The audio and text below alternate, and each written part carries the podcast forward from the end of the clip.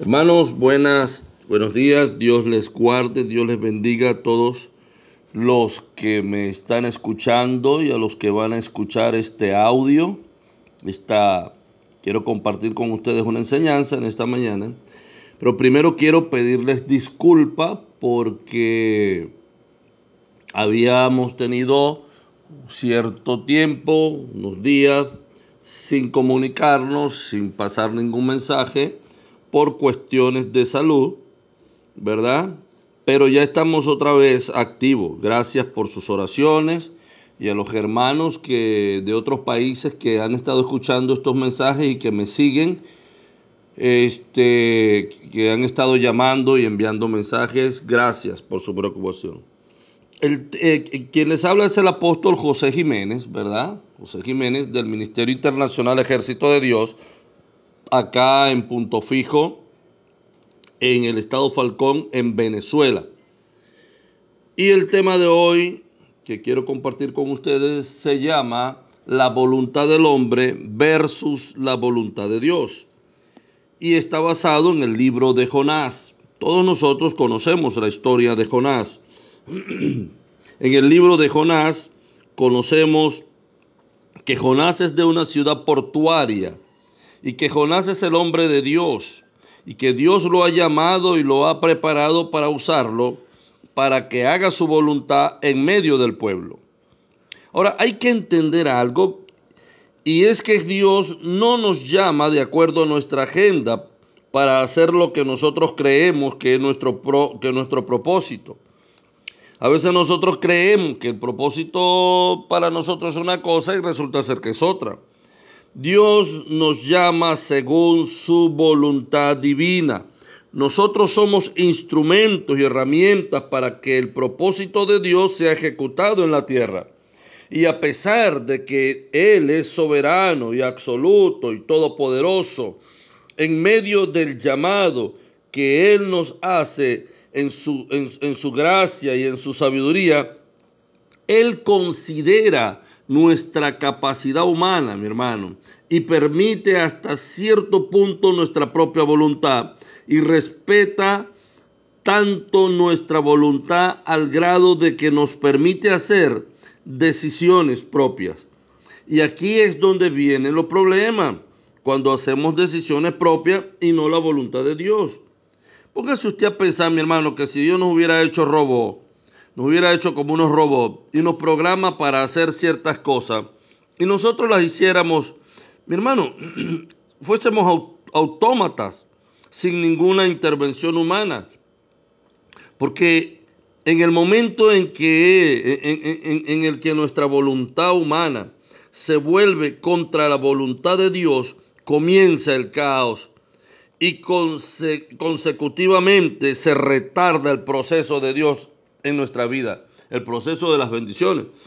Hay cosas en mi vida que me han tardado años cuando debieron haberme tardado meses, porque mi carne le sugirió a mi espíritu que tomara ciertas decisiones. Por eso, mi hermano, yo estamos hablando del texto de Jonás. Estamos hablando de la vida de Jonás. Mire, los barcos están en el puerto para que ustedes puedan ver que en la vida hay muchas opciones. Y esto mismo pasa en la vida de nosotros, de cada uno. Cada barco va a una dirección diferente.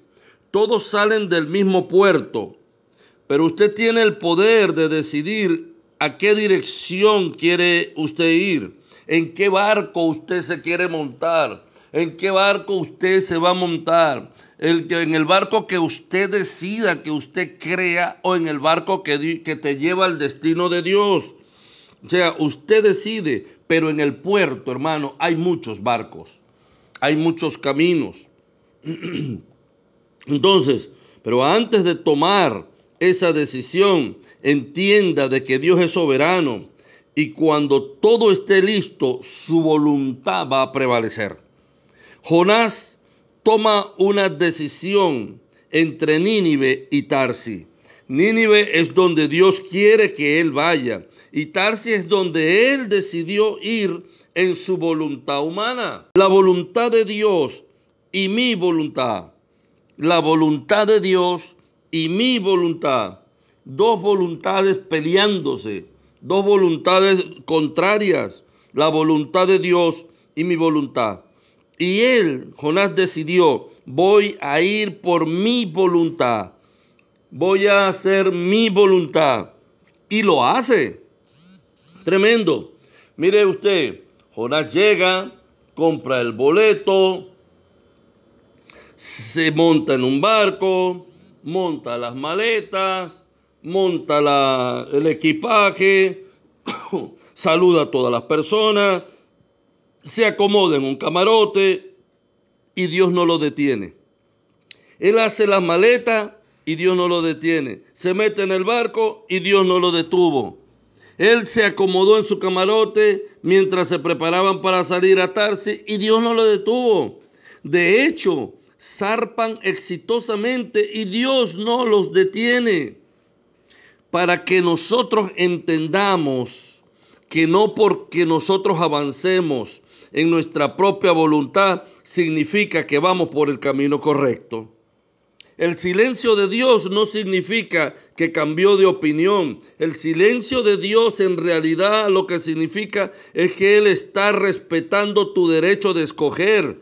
Porque cuando tú escoges una dirección distinta a la que Dios tiene para ti, Dios ve esa, eso como una oportunidad para, para darte una enseñanza. Le voy a enseñar este cabezón le voy a enseñar de que Él no se manda.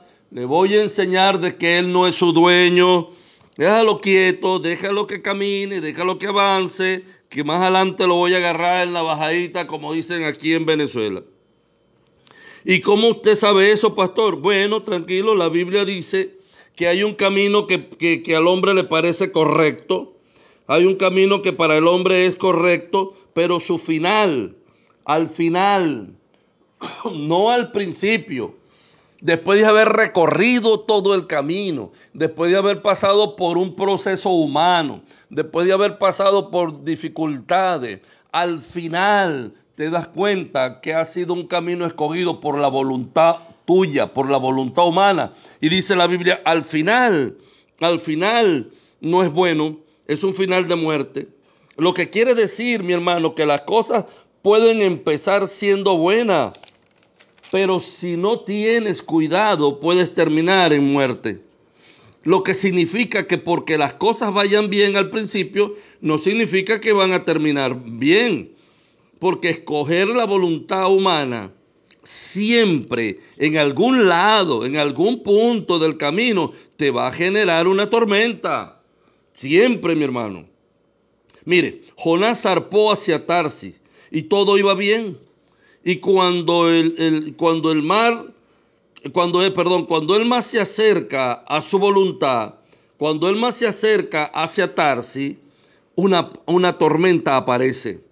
Una tormenta tan fuerte que pone en peligro la vida de todos los que lo rodean. Déjeme explicarle algo, mi amado. Cuando usted le pertenece al Señor, todos los demás pueden ir en una dirección sin ningún tipo de problema. Pero cuando usted le pertenece a Dios y usted trata de hacer lo que todos los demás hacen, lo que hacen los otros, a los otros le funciona, pero a ti no te va a funcionar porque tú le perteneces a Dios. ¿Ve? No hay nada malo con el bote, no hay nada malo con el capitán, no hay nada malo con las demás personas, no hay nada malo con la carga, no hay nada malo con el piloto del barco, pero cuando tú te montas en ese barco, lo cambias todo, porque tú no te mandas. Entienda esto, usted no se manda. Usted fue comprado con sangre. Usted fue escogido desde antes de, la, antes de la fundación del mundo. Seleccionado por Dios desde antes de la fundación del mundo. Y hay gente que dice, no, es que yo soy así, esta es mi vida, eso es mentira, esa no es tu vida, tu vida le pertenece a Dios, Dios tiene el control de tu vida. No es que yo soy así y qué, y qué, y qué, mi hermano, usted se está metiendo en un problema con Dios, porque en algún momento se te va a levantar una tormenta en la vida y no solamente vas a poner en peligro tu vida, sino la de tu familia, la de tu iglesia, la de tu célula. Vas a poner en peligro la vida de la, de la gente de tu trabajo, porque te pusiste a hacer tu voluntad diciendo, es que yo soy así y que y yo no voy a cambiar. Y a pesar, mi hermano, de que Él respeta tu voluntad humana, al final su voluntad va a prevalecer por encima de la tuya. Y por eso es que Él es Dios. Jesús dijo, no se haga mi voluntad, sino la tuya. Ve mi hermano.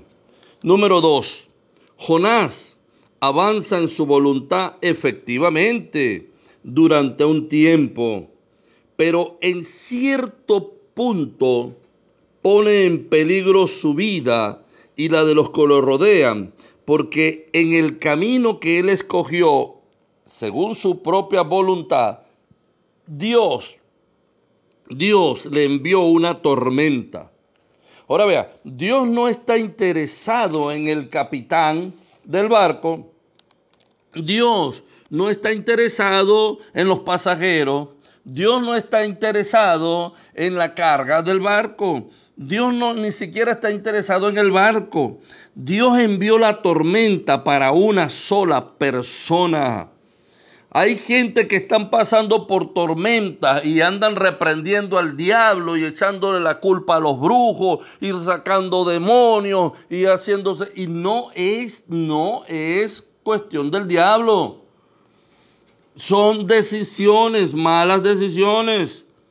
Entonces Dios va a traer caos, va a permitir que hayan daños, va a traer eh, eh, eh, pandemias, para que la iglesia de Dios despierte, para que la iglesia de Dios salga de su comodidad y de su confort, para que salgan a evangelizar, para que salgan a predicar la palabra de Dios, para que vayan a rescatar las almas perdidas, para que evangelicen a los jóvenes que están cayendo por, por, por chorro en, la, en, las drogas, muriendo en la, en la miseria, muriéndose, cayendo en el internet, siendo víctimas de muchas cosas y la iglesia cristiana evangélica está letargada. Hay cosas que pasan en el mundo que no es el diablo, es que Dios las permite porque su iglesia está haciendo la voluntad humana y no la voluntad de Dios. Su iglesia han caído, hermano, en el lucro hay pastores que han caído en el lucro, hay pastores que han caído en pecado, hay pastores con dos y tres familias, hay, hay líderes de iglesia que están haciendo lo que les da la gana y ellos porque Dios no les ha hecho nada creen que Dios permite eso y que el silencio de Dios le dice amén a lo que ellos están haciendo. Pues Dios les envió una tormenta, cerró las iglesias y dice ahora ¿qué vas a hacer? Entonces ahora ¿qué tenemos que hacer, Señor? Perdónanos ¿Eh? ¿Eh, mi hermano? Dios está dispuesto a que, a, que la carga se pierda. Está dispuesto a que las otras personas se pierdan, porque Él está interesado en una sola persona, pero esa persona está rodeado de gente que están en peligro por culpa de que un hombre de Dios no hizo la voluntad de Dios, sino su propia voluntad. Entonces llega el momento en que ellos se dan cuenta, mi hermano, de que, de que no hay nada malo con el barco, de que no hay nada malo con el capitán, de que no hay nada malo con los pasajeros, sino que hay alguien que ha molestado a Dios y se deshacen de él. Y la Biblia dice que lo agarraron y lo lanzaron del barco. dice, inmediatamente, inmediatamente la tormenta se detiene. Se acabó la tormenta se acabó. La tormenta dijo, yo no estoy detrás de ninguno de este barco, sino estoy detrás del que acaban de lanzar al mar. Y en el momento en que, en que se separa de, de, él la tormenta, se detiene.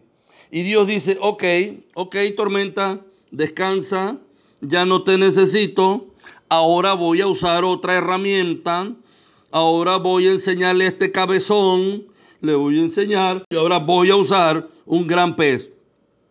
Para que le enseñe a este cabezón de que puedo llevar, llevarlo al infierno sin matarlo. Y sale un gran pez y el pez se traga a Jonás. Y Jonás atraviesa un proceso muy difícil. Jonás atraviesa por un proceso muy difícil en el estómago de un pez, revolcado allí, lleno de baba, ahí metido en el estómago, tres días pasa un proceso, el mismo que atravesamos todos nosotros cuando decidimos hacer nuestra propia voluntad. Igualito.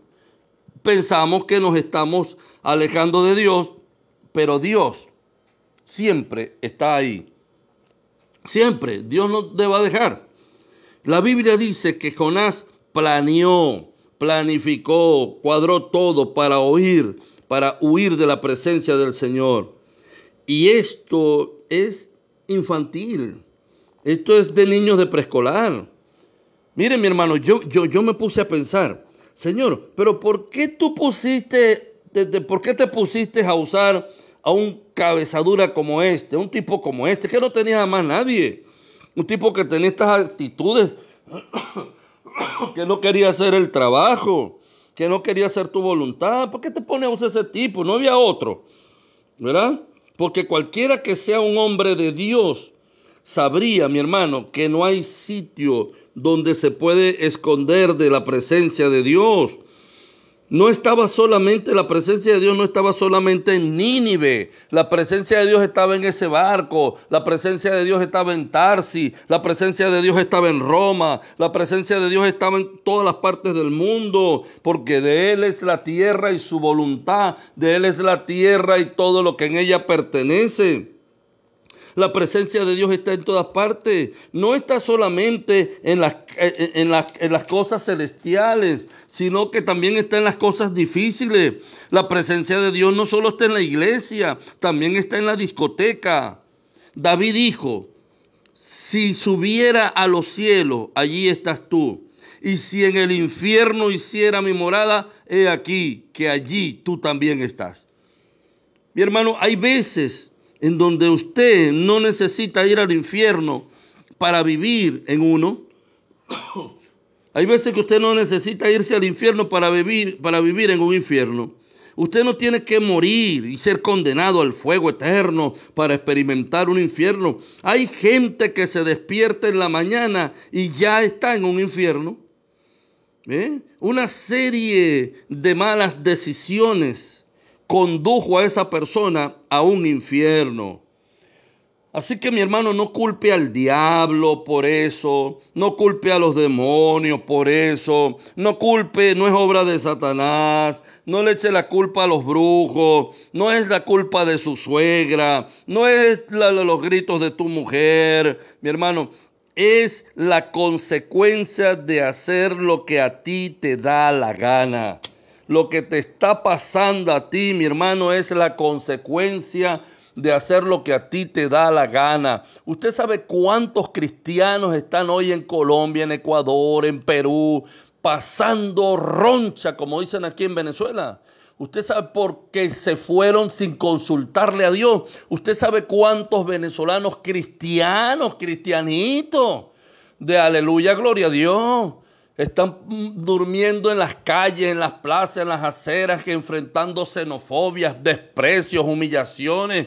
Usted sabe cuánta, mire, una pastora de Barquisimeto estuvo en Bogotá y se sorprendió cuando vio las hijas de un pastor prostituyéndose en las calles de Bogotá. Hermano, ¿usted cree que juego? No juegues con Dios porque se pusieron a hacer lo que les dio la gana, tomaron decisiones de irse sin preguntarle al Señor, Señor, yo me voy, tú me acompañas, tú me apoyas, tú irás conmigo, tú me vas a bendecir. No, mi hermano, es la voluntad del hombre contra la voluntad de Dios. La Biblia dice, hay un camino que al hombre le parece correcto. Y estos creyeron que el camino correcto era para Colombia. Estos creyeron que el camino correcto era para Perú. Estos creyeron que el camino correcto era para Ecuador. Entonces ahora los venezolanos, cristianos venezolanos cargando los muertos, quemando los muertos, desinfectando hospitales, nuestras mujeres cristianas haciendo, dando lástima por allá y algunas hasta prostituyéndose para poder sobrevivir. Al final, mi hermano, de ese camino es un final de muerte, lo dice la Biblia. Y ahora Jonás, mi hermano, se encuentra en la barriga de un gran pez. Y este pez se posó en los abismos. Dice que Jonás fue llevado al fondo. Mi hermano, a veces Dios tiene que llevarnos al fondo.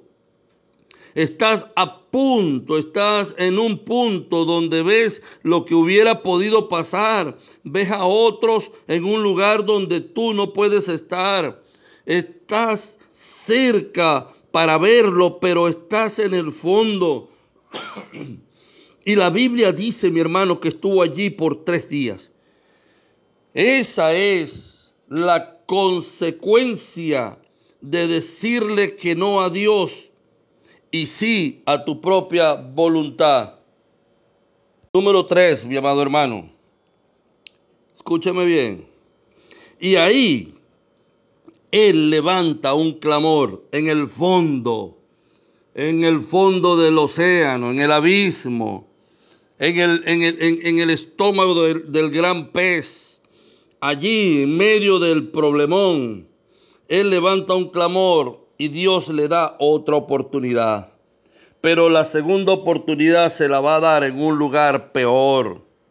Pudiste haberlo hecho bien desde, desde tu zona de confort, allá en el puerto, allá pudiste haberlo hecho bien y estuvieras tranquilo antes de salir, antes de ponerte a inventar con tu propia voluntad. Y porque dijiste que no allá, la segunda oportunidad Dios te va a venir en una situación infernal.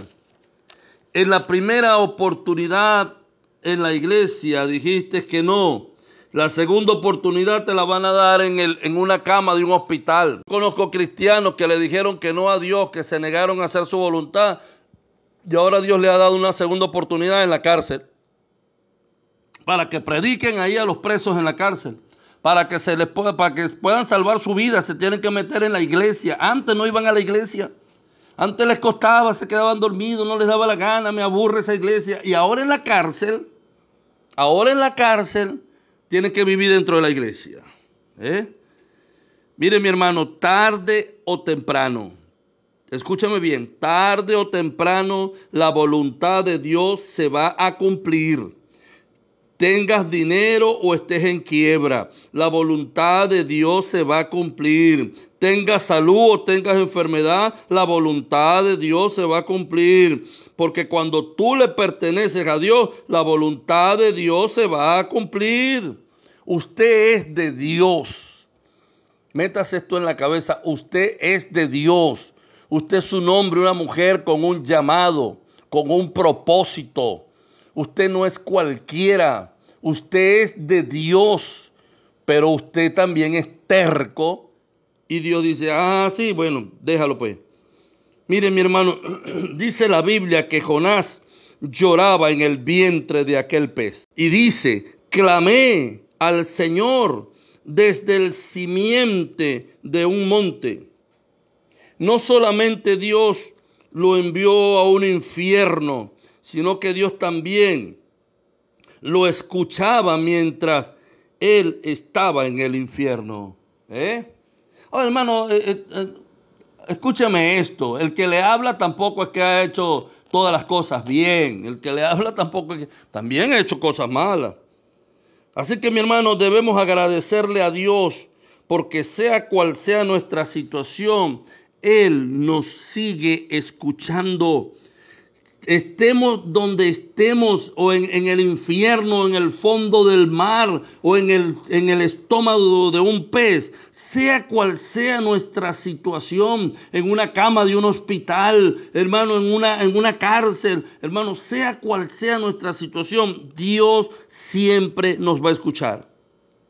Por eso es que es bonito alabar a Dios, mi hermano, desde una iglesia, pero en una situación infernal, también te va a tocar alabarlo. ¿Eh? Y ahí surge una famosa oración. Señor, si tú me libras de esto, Señor. ¿Eh? Mi hermano, yo sé que ustedes, ninguno de ustedes ha hecho esta oración. Nunca la han hecho. Pero déjenme decirles, yo sí la he hecho bastante. Yo sé que ustedes son más inteligentes que yo, leen más la Biblia que Dios, Dios les habla más a ustedes que a mí. Pero yo, mi hermano, yo sí he hecho esa oración. Déjeme, déjeme confesarle. Señor, yo sé que yo me, me, metí en este problema yo solo.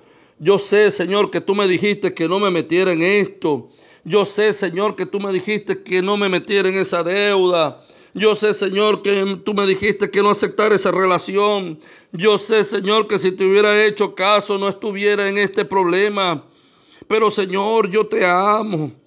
Tal vez, Señor, tal vez no te ame de la manera que tú, como tú quisieras, pero Señor, yo te amo. No, usted no ha escuchado esa oración, no la, no la ha hecho usted.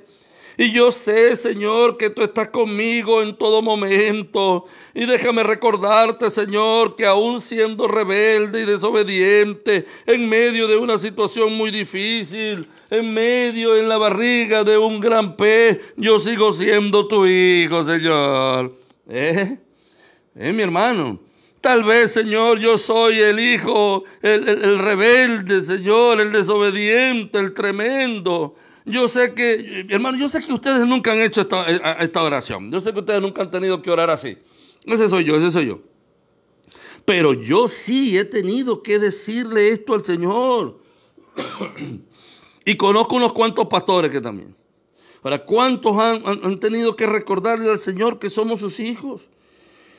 Ve, mi hermano, Señor, no parezco, no me parezco a tu hijo, mi hermano. No, Señor, no huelo como huelen tus hijos. Pero, Señor, aún en medio de esta situación, yo sé que yo soy, soy, yo soy tu hijo, Señor. Yo no soy, yo no soy lo que me rodea. Yo no soy esta circunstancia. Yo soy tu hijo. ¿Eh? ¿Se da cuenta? ¿Cuánto no lo han hecho? Y la Biblia dice, amado, que Dios empezó a hablarle al gran pez y le dio una indigestión al pez y hizo que el pez fuera y vomitara a Jonás allá, en la playa, en Nínive. Antes pudo haber llegado en un barco bañadito, limpiecito, pero como él tomó decisiones equivocadas, llegó a Nínive vomitado en una playa, revolcado de vómito, podrido a pez. ¿eh? Dios permitió eso, no solamente, mi hermano, para para sacar a Jonás.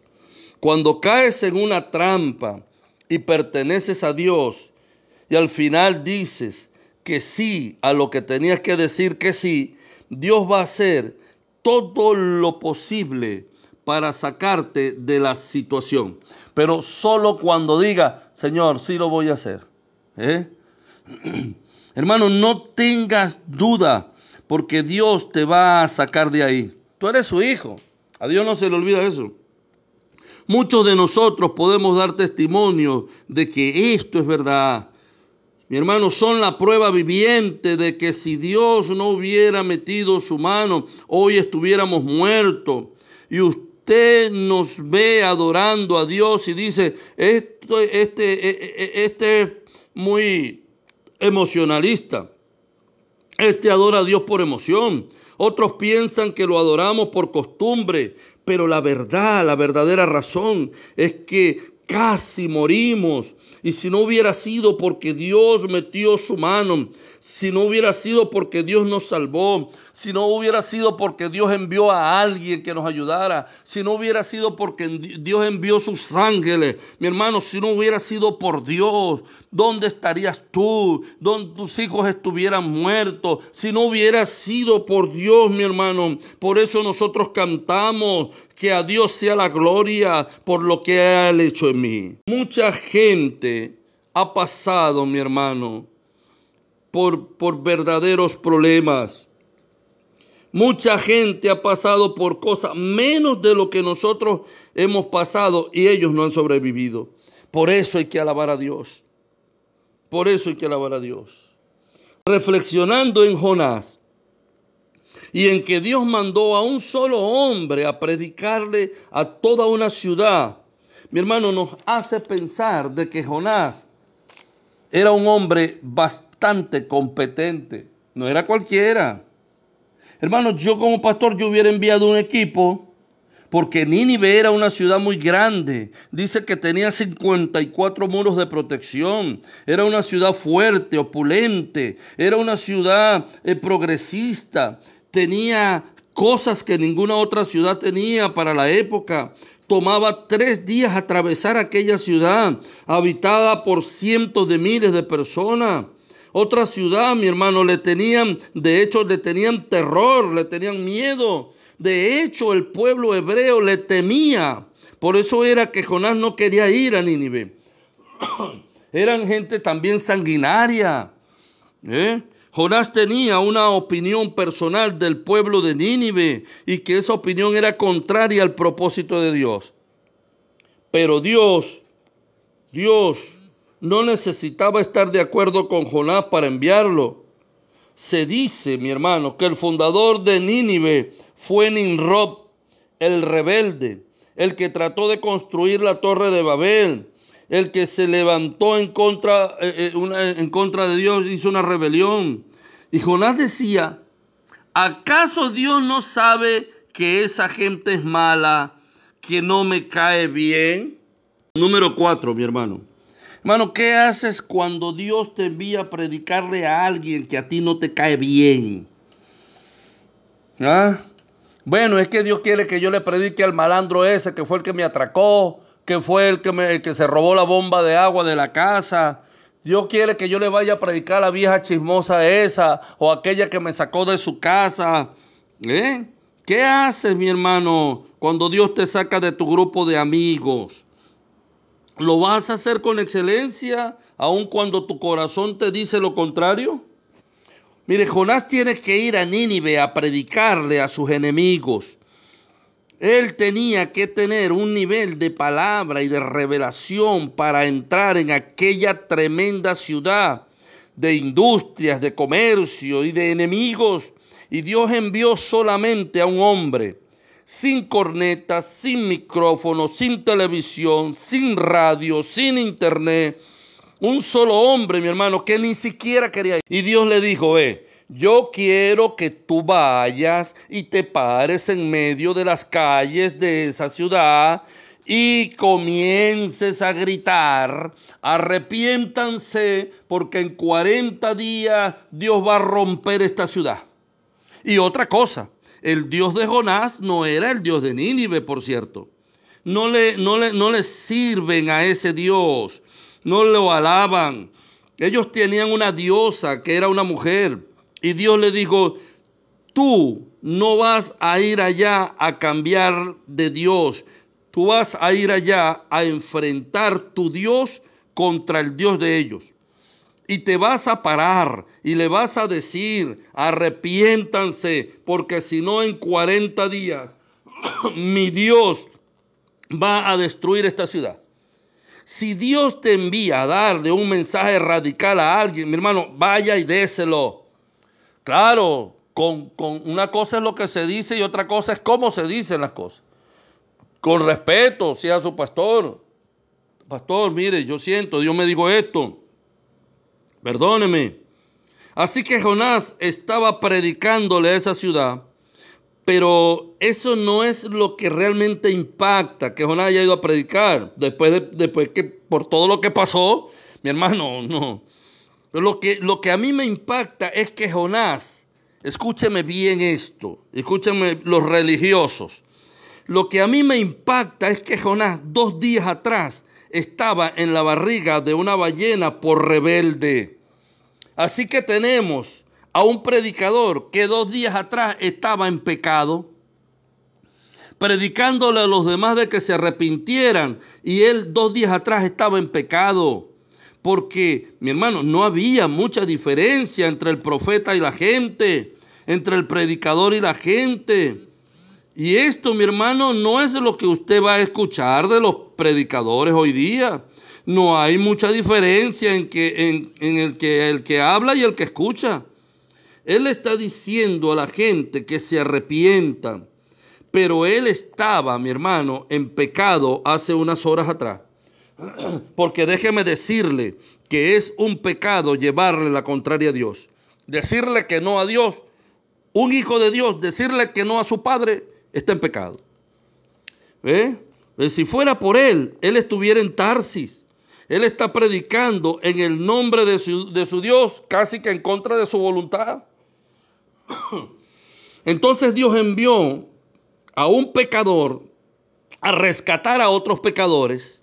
Envía a un profeta rebelde a llevar juicio a una ciudad rebelde. Y le dice al profeta, no te voy a dejar en paz hasta que no hagas lo que te mandé a hacer. Es mi hermano, mire, es como ir a orar, a sanar a alguien que tiene la misma enfermedad que uno. ¿Eh? Igual, mi hermano, mire, yo te mando y vas a tener que decir lo que yo te diga, le dijo Dios ahora. Hay testimonios, mi hermano, que suenan mejor con el tiempo. Hace 20 años Dios me sanó y toda la gente gritan, aleluya. Pero la gente no quiere escuchar que apenas acabo de salir del problema y aún así Dios lo envió a aquella ciudad a decirle que se arrepientan. ¿Eh? Miren, mi hermano, cualquiera podría decir, ¿cómo Dios va a usar a ese, a ese pecador? ¿Cómo Dios va a usar a ese pastor si mira lo que dijo o mira lo que está haciendo? ¿Cómo Dios va a usar a ese hombre si ese hombre está en pecado? Mira, cualquiera, eh, cualquier religioso, cualquier fariseo lo hace, lo dice. Eh, pero lo que Dios veía, mi hermano, era el potencial de ese hombre. lo que Dios veía en Jonás no era que el hombre era un rebelde o estaba en pecado, era que él era el hombre que tenía el potencial para cumplir el propósito que Dios se había propuesto en Nínive. Ahora, él y la ciudad tienen mucho en común. Usted no sabe, mi hermano, que el antídoto contra el veneno se saca del mismo veneno.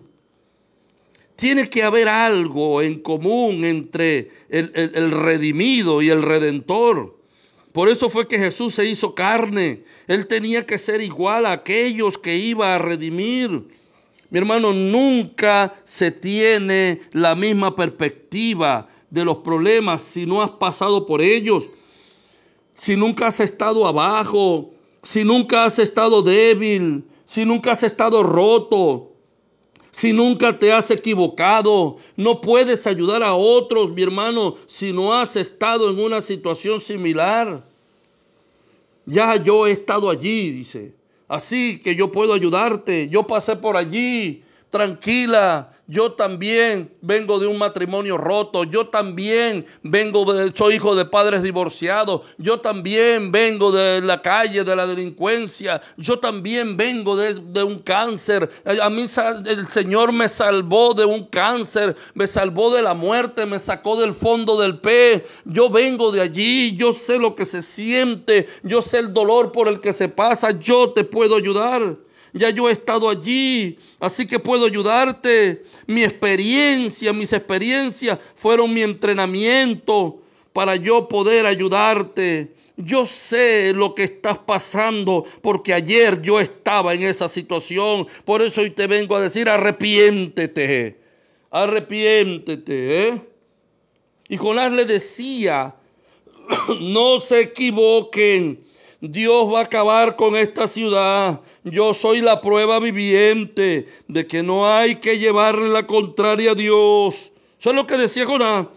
Él envió un huracán cuando yo le llevé la contraria. Él envió un pez cuando yo le llevé la contraria. Él envió una tormenta cuando yo le llevé la contraria. Casi hunde el barco donde yo iba por llevarle la contraria. Hermano, no juegues con Dios. Si Dios dice que es en 40 días, en 40 días va a destruir esta ciudad. Dios va a hacer lo que sea necesario para que se cumpla su palabra. No lo hagas a tu manera, no lo hagas a tu voluntad, no te resistas a Dios.